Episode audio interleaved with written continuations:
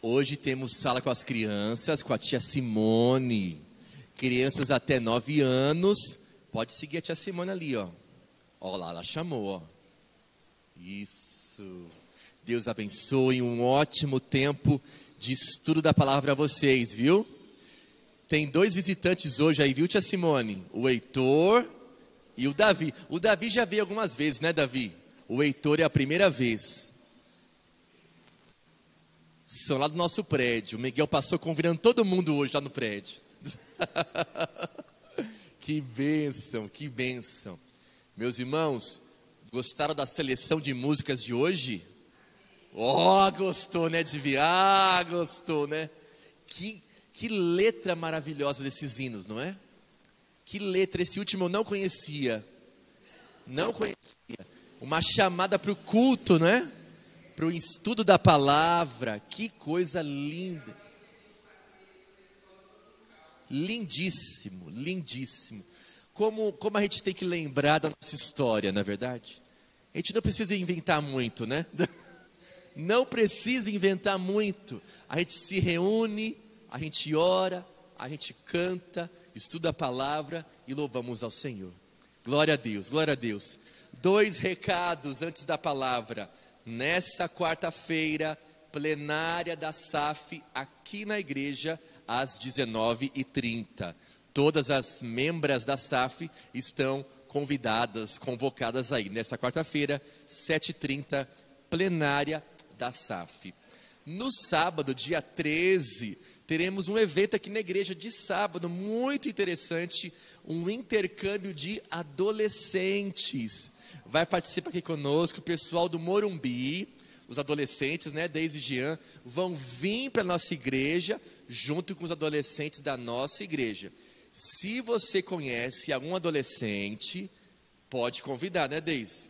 vai ter palavra, vai ter gincana, vai ter música, uma programação especial para os adolescentes, sábado, a partir das sete da noite. Marca aí na sua agenda, tá bom? Muito obrigado pela iniciativa dos irmãos aí para atrair os nossos adolescentes. Benção demais. Pois bem, meus irmãos, nós começamos hoje uma nova série de mensagens Terminamos a série sobre o renovo no domingo passado. E hoje, domingo, nós começamos uma nova série no livro de Juízes. Pode colocar aí. Obrigado, Gustavo. Nós vamos meditar desde o início do livro de Juízes. Você já pode abrir a sua Bíblia no livro de Juízes, por favor.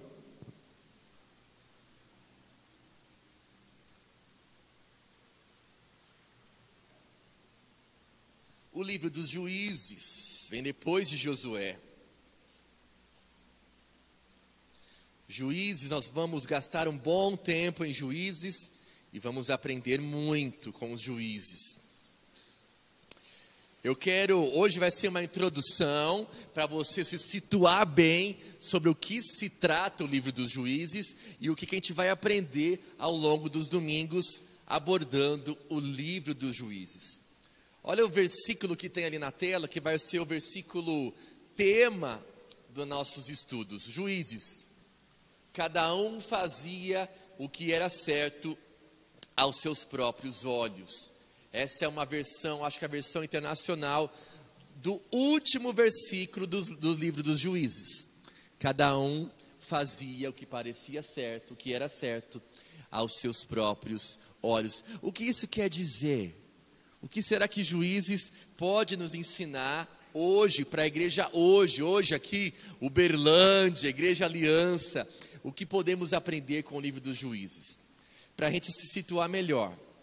Juízes começa logo depois de Josué. Vocês lembram de Josué? Moisés foi quem tirou o povo do Egito, certo? Moisés tira todo o povo de Israel do Egito, passa pelo deserto, mas na hora de entrar na terra prometida do Senhor, Moisés e toda uma geração não entra. Cabe a Josué, um jovem guerreiro, com os mais jovens, entrarem na terra prometida. E Deus abençoou muito Josué. Josué foi conquistando o território. Não era só entrar na terra, tinha que conquistar a terra. E Josué conquistou boa parte da terra. Mas quando acaba o livro de Josué, Josué morre. E assim inicia Juízes. E ainda há terras a serem conquistadas. Não foi tudo conquistado ainda. Então a mesma direção para Josué é a mesma direção no livro de Juízes. As terras, os inimigos têm que ser exterminados e a terra tem que ser conquistada plenamente. Essa é a orientação de Juízes. É, entre a chegada de Israel em Canaã, a terra prometida, até o surgimento da monarquia, o primeiro rei, né, Saul, são 200 anos.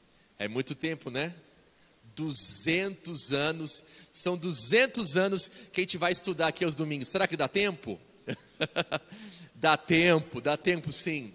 Então, desse início aqui lá de Josué até 1 Samuel são 200 anos. Então, nesse período, Israel, Israel, aqui período de juízes, não tinha mais um poder centralizado, não tinha mais Josué. Deus resolve agora levantar juízes ele vai depender agora de homens e de mulheres chamados por Deus para a direção e liderança do seu povo. Deus vai levantar homens para liderar o povo de Israel.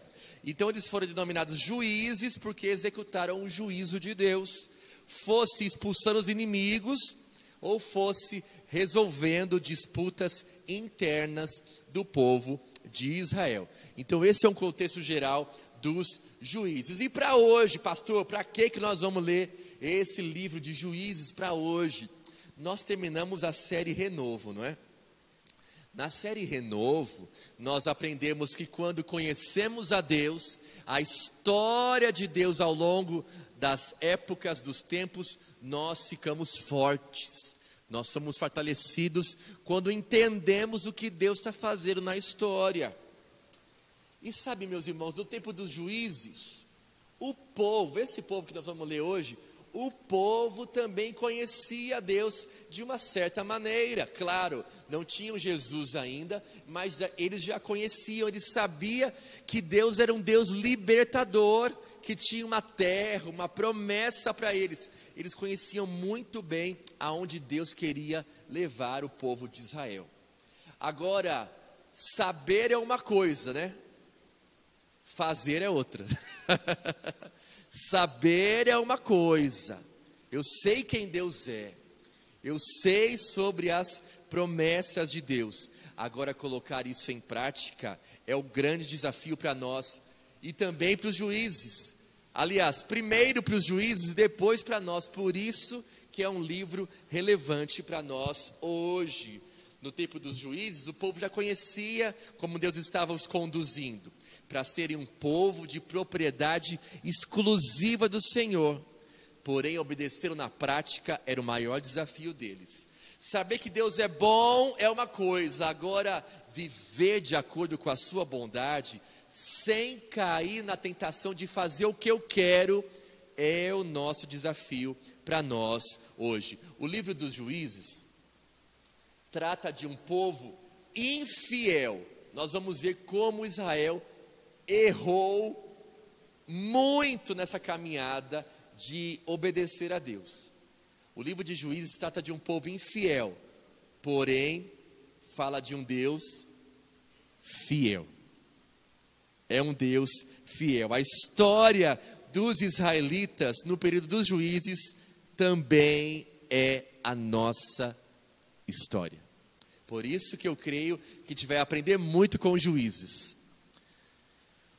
o tempo dos juízes tem tanta, tanta, tanta coisa que os, os irmãos, os nossos irmãos israelitas vão tropeçando, que a gente vai se identificar com os erros deles e vai se identificar também com a fidelidade de Deus. Amém, meus irmãos?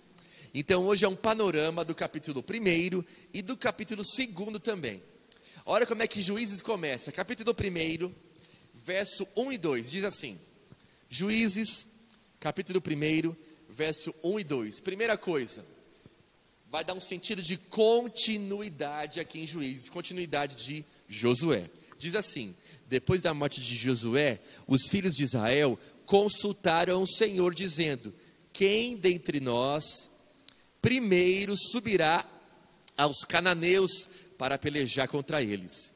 E respondeu o Senhor: Judá subirá, eis que nas suas mãos entreguei a terra. Essa era uma das frases que Josué ouvia muito quando ia para a batalha. Entreguei os inimigos nas tuas mãos. A terra é sua. Já entreguei a terra para você. Então, a gente vai ver nesse início de Juízes que tem uma ideia de continuidade. A ideia de conquistar a terra continua. É importante lembrar, meus irmãos, que os israelitas estavam proibidos de fazer alianças com outras nações. Desde Josué já tinha essa orientação. Não casem com as mulheres deles, nem deem seus filhos em casamento para as, para as famílias cananeias. Também não podiam servir os seus deuses e, como eu já falei, nem se casar com os outros povos. Era uma ordem clara não era para se misturar. O objetivo da expulsão dos cananeus não era econômico, nem vingança. Já viu gente que fala assim? Ah, mas o Deus do Antigo Testamento é muito cruel. Aquele Deus do Antigo Testamento só mata os povos, mata todo mundo, manda matar. Quem fala isso é que não entende nada de Bíblia, não entende nada da história do Senhor ao longo dos tempos. O objetivo de expulsar os cananeus não era nem econômico nem vingança. Gente, a Bíblia é um livro espiritual. Nós estamos vendo aqui nesse livro dos juízes que Deus quer fazer um povo santo. Deus não quer um povo misturado com outros deuses. Deus quer exclusividade. É isso que Ele quer. Então, quando ele determina que não é para se misturar, é porque ele quer ser um Deus único de Israel. Os israelitas deveriam construir um país natal onde serviriam a Deus, em uma terra onde as nações vizinhas conhecessem o Deus verdadeiro por meio da vida do seu povo. Deus queria fazer um povo santo para todo mundo olhar para ele. Olha aqui o meu povo. Eu sou Deus desse povo. Esse povo me conhece, esse povo me obedece. Esse é o meu povo que eu conduzo eles. Pois bem, tem uma noção de continuidade em juízes. Vou passar por vários pontos hoje, tá bom? Vai acompanhando junto comigo. Segundo ponto. Ah, antes disso, uma questão de coragem. Já parou para pensar que a questão de obediência, obedecer, é uma questão de coragem coragem de confiar no Senhor. O que Deus ordena ao seu povo quando ele invada lá Canaã e expulsa os povos é uma questão de coragem, é uma combinação de espiritualidade e também de coragem. O discipulado, meus irmãos, verdadeiro é radical e é arriscado, porque os discípulos verdadeiros confiam que Deus vai cumprir as suas promessas. Olha que interessante. Então nós precisamos de coragem para obedecer ao Senhor. É difícil ser corajoso de verdade sem ter fé em Deus. Tem gente que gosta de ser herói. Ah, eu vou dar conta. Eu faço aqui, eu faço e aconteço e acontece. Mas na verdade, Deus quer corajosos, corajosos que obedecem a Deus, que têm coragem de obedecer a sua palavra. Isso que é a coragem diante de Deus. Então serão as escolhas da nação de Israel diante dos inimigos que revelará sua confiança nas promessas de Deus. Se eu obedeço, eu revelo, eu amo meu Deus. Eu tenho coragem para obedecê-lo. Se eu desobedeço, eu também revelo, eu não tenho fé nesse Deus. Eu vou fazer do meu jeito. Qualquer semelhança não é coincidência para nós hoje. Se confiamos, obedecemos. Se não confiamos, desobedecemos. Pois bem, agora sim, próximo ponto. Ponto 2: Israel não vai confiar no poder de Deus. Deus chama Israel, vai, eu dei a terra nas suas mãos, conquista a terra. A gente já vê logo no primeiro capítulo que Israel não confia. Leia comigo o versículo 19, capítulo 1. Verso 19.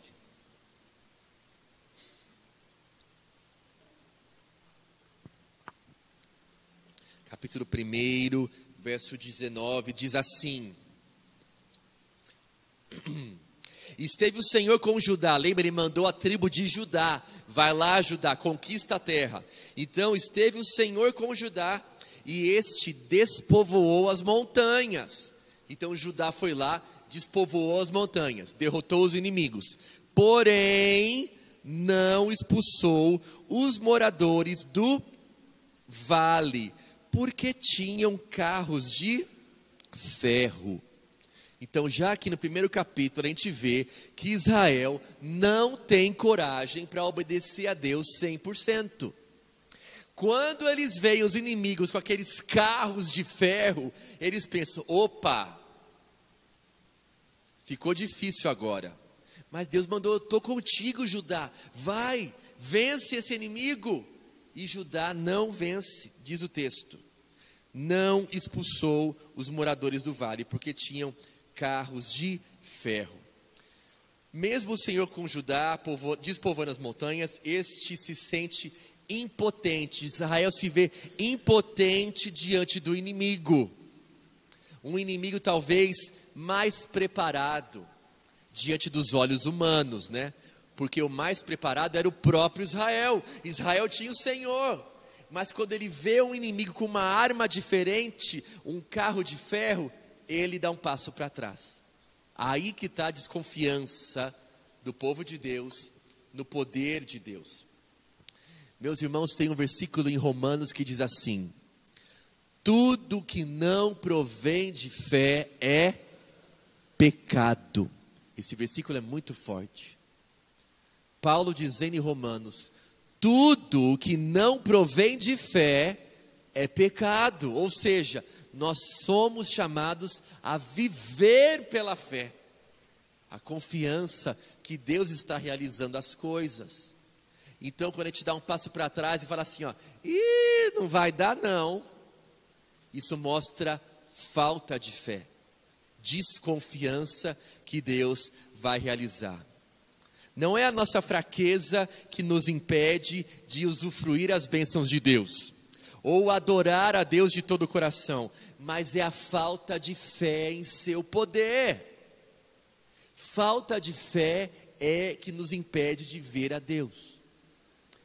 Israel aqui, esse ato de, de, Israel de não exterminar os inimigos, vai desencadear muita coisa aqui, logo no primeiro capítulo. A consequência desse compromisso parcial nas promessas de Deus se vai se espalhar rapidamente. Lembra que eram 12 tribos, né? Israel está dividido em 12 grupos de pessoas. Então Judá não obedeceu, não confiou. As outras tribos também não vão confiar. Então, a, a resposta de Deus aqui vai ser muito clara. Vai ser muito clara aqui, isso, verso 27 nós vamos ler. Vai ter uma lista, uma lista de conveniência. Vai comigo no verso 27, a partir do verso 27. Uma conveniência que vai suplantar a obediência. Repara comigo o verso 27 que diz assim: Manassés, que é outra tribo, também não expulsou os habitantes de Bet-Sean, nem os de Tanak, nem os de Dor, nem os de Ibleão, nem os de Megido, todos com suas respectivas aldeias, pelo que os cananeus lograram permanecer na mesma terra. Acompanhe comigo, ó, 27. Manassés não expulsou. 28. Israel se tornou mais forte, sujeito aos cananeus, a trabalhos forçados, e não os expulsou de todo. Efraim, 29, também não expulsou. Zebulon não expulsou. Esses versos vão do 27 até o 36, até o final do capítulo 1. uma sequência de desobediência, uma grande sequência de falta de fé. Eles viram os inimigos e falavam assim: Ah, não, fica aqui com a gente, vamos viver junto aqui. ah, não, você tem carro de ferro? Eu vou usar seu carro de ferro também. Você usa aqui a nossa terra. Foram fazendo acordos para não expulsar totalmente como Deus tinha feito. Você já viu gente que sempre dá um jeitinho? ah, não, dar um jeitinho aqui, não precisa fazer o que era para fazer. Como a gente vive de jeitinho, não é muitas vezes? O povo de Israel está dando jeitinho. Cada tribo deu o seu jeitinho para não ir para a batalha. Foi uma conveniência. Ah, não, vamos ficar aqui. Não, estou cansado. Deixa para outro dia. Talvez amanhã. E a gente viu aí a lista de conveniência. Meus irmãos, Deus vai pegar pesado com esse povo. Olha comigo capítulo 2. A resposta de Deus. A partir do capítulo 2, Deus vai responder a essa obediência do desobediência do povo de Israel. Acompanhe comigo capítulo 2 diz assim: Subiu o anjo do Senhor de Gilgal a Boquim e disse: O anjo do Senhor aqui é o próprio Deus, o próprio Deus falando, dizendo assim: Do Egito eu vos fiz subir e vos trouxe a terra que, sob juramento, havia prometido a vossos pais. Eu disse, Deus falando, né? Nunca invalidarei a minha promessa convosco, a minha aliança, perdão, convosco. Deus primeiro começa relembrando: vocês se lembram que eu tirei vocês do Egito? Vocês eram um povo escravo, eu tirei vocês. E eu prometi para mim mesmo: eu não vou desfazer a minha aliança. Primeira coisa, lembra disso. Você se lembra disso? Está lembrado? Ok, verso 2. Vós, porém, não fareis aliança com os moradores dessa terra, antes derribareis os seus altares, contudo não obedecestes a minha voz. O que é isso que fizestes? É uma pergunta dá para sentir ah, o desapontamento de Deus? O que vocês fizeram? Porque vocês foram coniventes com os inimigos. O que vocês fizeram? Já viu quando a gente pede alguma coisa para uma criança e a criança fala assim: Ah, mãe, mas não tem nada a ver, não. Ah, deixa passar, não, mãe, eu dou, eu dou conta. A criança muitas vezes não vê o que o pai vê, né? O âmbito geral, o, o tropeço que, que a criança pode dar lá na frente, né? O pai está vendo. Você vai cair, não vai dar certo. O pai, não, eu vou dar conta, vai dar certo. E não deu, né, Israel? Não deu, Israel. E Deus vai continuar, verso 3. Eu também disse: Não os expulsarei diante de vós. Deus já está dando a sentença aqui para os irmãos de Israel. Não expulsarei os seus inimigos diante de vós. Eles vos serão por adversários, e os seus deuses vos serão laços. Verso 4: Sucedeu que, falando o anjo do Senhor, essas palavras a todos os filhos de Israel, levantou o povo a sua voz e chorou. O povo chora. Quando Deus fala assim: Vocês não me obedeceram a minha voz. Talvez Israel não entendeu que era para exterminar os inimigos 100%. Ele não estava entendendo que, por que, que era para fazer isso. Na visão de Israel, ele podia fazer acordos. Lembra de Saul? Saul é um exemplo clássico, né? Era para matar todo mundo. Ele vai e traz o gado inteiro para o seu reino. Samuel fica irado. Por que, que você fez isso, Saul? Não, mas eu achei que ia ser bom para fazer sacrifício para Deus.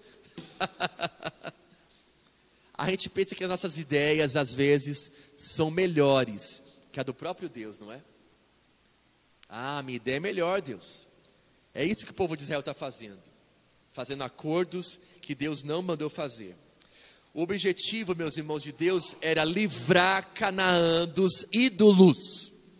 Queria exterminar os ídolos para que Israel tivesse condições de viver em fidelidade e aliança com o Senhor. A lição principal de exterminar os inimigos era que Deus exige senhorio sobre todas as áreas da nossa vida e não apenas algumas.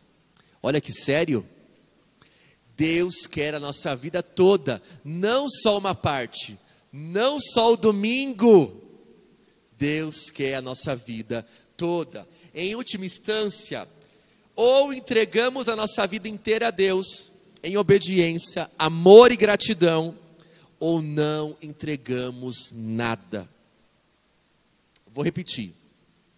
Ou entregamos a nossa vida inteira a Deus em obediência, amor e gratidão, ou não entregamos nada. É isso que Deus está falando. Eu quero tudo de vocês. Eu quero me relacionar com vocês de maneira completa. Eu não quero mancha. Eu quero vocês por completo. É por isso que vocês têm que ser um exemplo para todo o mundo. Então, essa obediência parcial, essa obediência parcial de Israel vai gerar uma desobediência total. Obediência parcial gera desobediência total. E a gente vê isso no resultado 4, do verso 4. Por que, que o povo está chorando, gente? O povo está na terra prometida faltam alguns inimigos a serem vencidos. Se eles vencem os inimigos da maneira que Deus mandou, era para ser pura alegria. Chegamos na terra que Deus reservou para nós, era para ser um motivo de alegria, mas Deus vem até eles e eles choram. Eles estão chorando, é um choro de amargura. Não era para ser assim. Era para a gente estar tá se alegrando agora. E o nosso choro mostra o tamanho da nossa falha diante de Deus. Obediência parcial gera desobediência total. O que, que isso gera então? Isso vai gerar uma, um desastre para toda uma geração. Acompanhe comigo a partir do verso 16. o esquecimento de uma geração. Verso 16, não, perdão, a partir do verso 10. Capítulo 1 e capítulo 2 é uma, é uma introdução a juízes, então tem hora que ele vai, volta na história um pouco, depois volta aos dias que estão aqui atuais. Aqui no verso 10 ele faz uma recapitulação novamente, ele diz assim: foi também congregada a seus pais toda aquela geração. E outra geração após eles se levantou, que não conhecia o Senhor, nem tampouco as obras que fizera a Israel. Então fizeram os filhos de Israel o que era mal perante o Senhor, pois serviram aos Baalins deixaram o Senhor, o Deus de seus pais, que o tirara da terra do Egito e foram-se após outros deuses, dentre os deuses das gentes que havia ao redor deles, e os adoraram, e provocaram o Senhor a ira, porque deixaram o Senhor e serviram a Baal e a Astarote.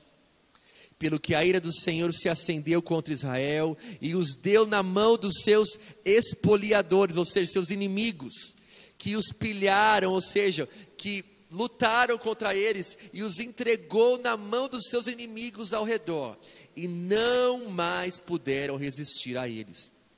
Porque por onde quer que saíam, a mão do Senhor era contra eles, para o seu mal como o Senhor lhes dissera e jurara, e estavam em grande aperto. Suscitou o Senhor juízes que os livraram das mão, das, da mão dos que os pilharam, dos que lutaram com eles, então. Esse aqui é um grande resumo. O capítulo 2 vai terminar resumindo qual que vai ser a história de Juízes. Vocês perceberam aqui? Deus largou mão. Eu largo a minha mão. Vocês querem os inimigos? Eles vão agora oprimir vocês. Essa, esse é o grande resultado do esquecimento de uma geração. Gente, esse esquecimento, quando uma geração esquece o que os seus pais já tinham descobrido, essa é a maior traição a Deus que pode acontecer. Uma geração que não louva o Deus de seus pais uma geração que deliberadamente dá o passo para a rebeldia, para a idolatria. Isso é uma das coisas mais tristes e que acontece até os dias de hoje. Juízes é para nós ou não é? E Deus os entregou. Vocês querem? Então vai. Então vai. A desobediência de vocês vai acompanhar vocês agora. Mas é tão impressionante que Deus nunca desfaz o fio da esperança. Você já reparou nisso?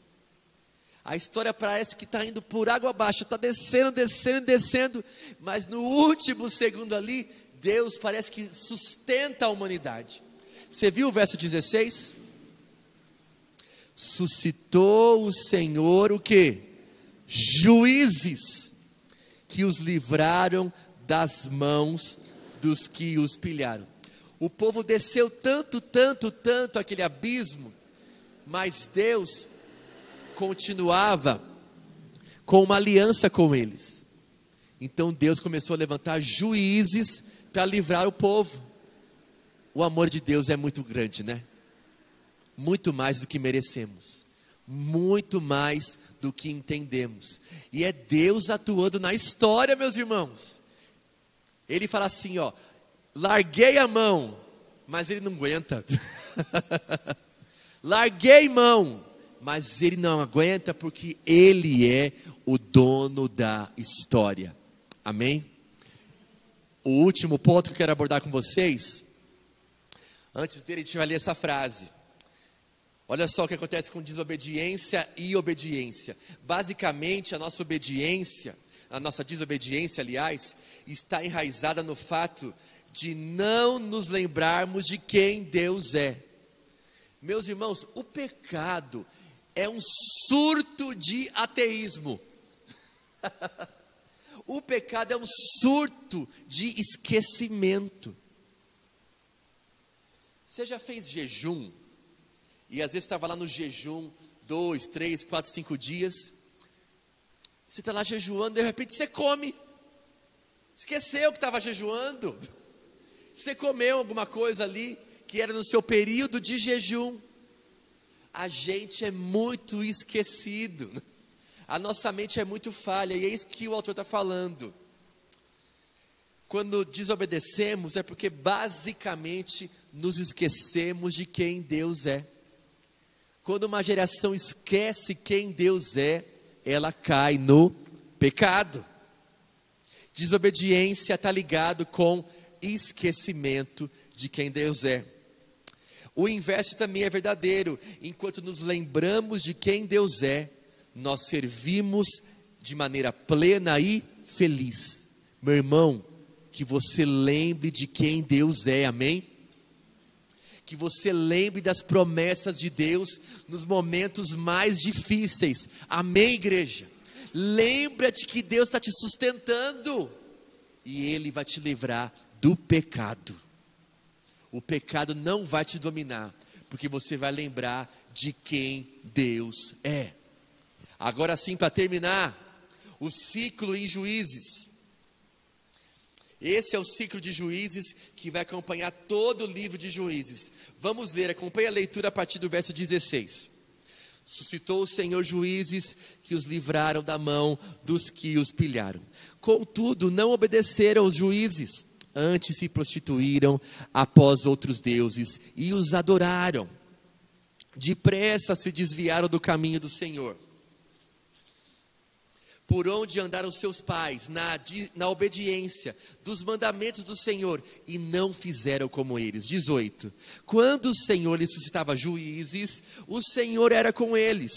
O juiz os livrava da mão dos inimigos, todos os dias daquele juiz, porquanto o Senhor se compadecia deles ante os seus gemidos por causa dos que os apertavam e oprimiam. Sucedia, porém, que quando o juiz morria, reincidiam e se tornavam piores que os seus pais, seguindo após outros deuses, servindo, adorando-os eles, nada deixavam as, das suas obras, nem da obstinação dos seus caminhos pelo que a ira do Senhor se acendeu contra Israel e disse: Porquanto esse povo transgrediu a minha aliança, que eu ordenara a seus pais, e não deu ouvidos à minha voz. Também eu não vou expulsar mais de diante dele nenhum das nações que Josué deixou quando morreu, para pôr eras por Israel a prova se guardará ou não o caminho do Senhor, como seus pais os o guardaram. Assim o Senhor deixou ficar aquelas nações e não as expulsou logo, nem as entregou na mão de Josué. O grande resumo de juízes são esses versículos que lemos aqui. Deus levanta o juiz, o juiz livra o povo, o juiz julga o povo, o povo volta para Deus. O juiz morre, o que acontece? O povo fala: é agora, volta para a idolatria, volta para as outras nações, para os acordos, até Deus levantar outro juiz. O povo se volta para Deus, se se arrepende, o juiz ali obedece a Deus, o juiz morre, volta tudo de novo. É um ciclo interminável aqui em Juízes. E isso traz uma tensão para nós, que eu quero refletir com vocês por último aqui. A tensão de Juízes nesse ciclo. Por um lado, Deus é santo. Qual que é a tensão? Qual que é o dilema aqui? Por um lado, Deus é santo, é justo, ele não tolera o mal, ele não convive com o mal nem o abençoa. Esse é Deus, amém, gente? Deus é santo, ele é justo, não tolera o mal, amém. Mas por outro lado, Deus é amoroso, Deus é fiel, Deus não suporta perder aqueles com quem se comprometeu. e agora, o que, que você faz? O que, que Deus faz agora, gente? Deus é santo, ele não suporta o pecado. Por um outro lado, tem um povo que ele prometeu, ele fez uma aliança, mas tem um povo que peca, que se afasta, que é idólatra o tempo todo. O que que Deus vai fazer? Essa é a pergunta de juízes. Deus vai desistir do seu povo? Mas como é que fica a fidelidade dele? Se Deus desistir de um povo que tem tudo para desistir, os povos vão cruzar, mas esse Deus ainda era um Deus fiel. Cadê o Deus fiel? E se Deus ceder à vontade dele. Se Deus ceder à vontade ao seu povo, Deus não vai ser santo, mas Deus não é santo. Mas Deus é santo ou é fiel, gente? o que que Deus faz? Olha a situação que a gente coloca Deus. Deus vai ser santo ou vai ser fiel? Como que Deus vai, resolver a situação de juízes? O livro de Juízes, meus irmãos, como todo livro da, da Bíblia, ele aponta para Jesus. O livro de Juízes nos nos mostra que a imperfeição do povo, a imperfeição dos juízes nos mostra que nós precisamos de um Salvador. A resposta em Juízes está somente a cruz explica como Deus resolve essa tensão os, os problemas de juízes nos mostram, precisamos de um Salvador. Precisamos de Jesus. Somente a cruz explica e resolve a questão de juízes. É na cruz que o nosso pecado foi atribuído, foi imputado a Cristo. Somente em Cristo que nós podemos ter os nossos pecados amputados na cruz. Deus fez aquele que não tinha pecado como um sacrifício pelo pecado em nosso favor. Na cruz, Deus despejou toda a sua ira com o seu povo. Obrigado, Miguel. Deus estava irado com o povo de juízes. Deus poderia muito bem trucidar todos, mas Deus pega toda a ira que ele sente e ele coloca em cima de Jesus, em cima do seu filho. E é através desse ato de amor que Deus satisfaz a sua justiça, ele pune o pecado e também a sua fidelidade e amor, porque agora ele pode nos aceitar e nos perdoar. Uau! Através de juízes, nós veremos que através de homens imperfeitos, nós não alcançamos salvação. Juízes aponta para que nós precisamos de um Salvador. Esse foi o único recurso para resolver a questão de juízes. Homens imperfeitos precisam de um Salvador. Precisamos de um Salvador que obedeceu perfeitamente para que pudéssemos ser justificados diante de Deus. Então você vai para casa hoje pensando nisso. Duas coisas. A nossa vida, meus irmãos, precisa de um avivamento contínuo. Se o povo de juízes voltava para Deus, depois pecava, voltava para Deus, depois pecava, esse ciclo também acontece conosco. Muitas vezes a nossa vida espiritual vai lá embaixo. E nós precisamos clamar: Deus, aviva a tua obra em nossas vidas. O declínio de juízes é o nosso declínio. Nós precisamos orar a Deus, nos traz arrependimento, renova nossa vida de oração, destrói os nossos ídolos, Deus. Assim como o Senhor fez lá com os juízes, destruindo os inimigos, destrói a nossa idolatria. E por último, precisamos de um Salvador verdadeiro. Amém, igreja? Juiz vai apontar para nós. Precisamos de um Salvador verdadeiro. Lá em Juízes, a gente vai ver que através, por exemplo, do Otoniel, um dos primeiros juízes, Deus salva por meio de todos. Com a Débora, que vai vir eh, logo em breve, a gente vai perceber que Deus salva por meio de muitos. Com o Gideão, nós vamos ver que Deus salva por meio de poucos. Com Sansão, outro juiz, nós vamos ver que Deus salva por meio de um só. Mas através do Salvador verdadeiro, nós vamos ver que Deus salva através do único, de alguém único, o Filho de Deus, que nos salva de uma vez por todas. Amém, meus irmãos? Então, que você fique animado com a nossa jornada. Nós lemos hoje capítulo 1 e capítulo 2. Você já pode ler o capítulo 3. Para já vir domingo que vem já antenado. Vamos ver se o pastor vai falar besteira aqui. Eu já tô, já tô com tudo na cabeça sobre juízes. Leia capítulo 3 e vamos refletir domingo que vem em Juízes capítulo 3. Te convido a fechar os olhos para orarmos.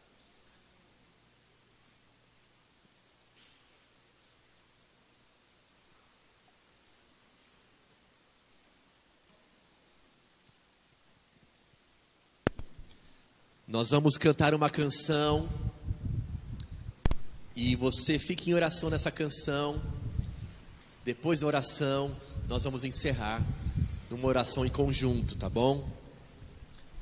Que o Senhor nos ajude a romper esse ciclo de idolatria, esse ciclo de, de desobediência, que o Senhor traga para o seu povo um tempo de obediência com alegria. Que ao invés de choro, o Senhor traga para nós alegria em obedecer o Senhor de maneira total. Vamos ouvir o.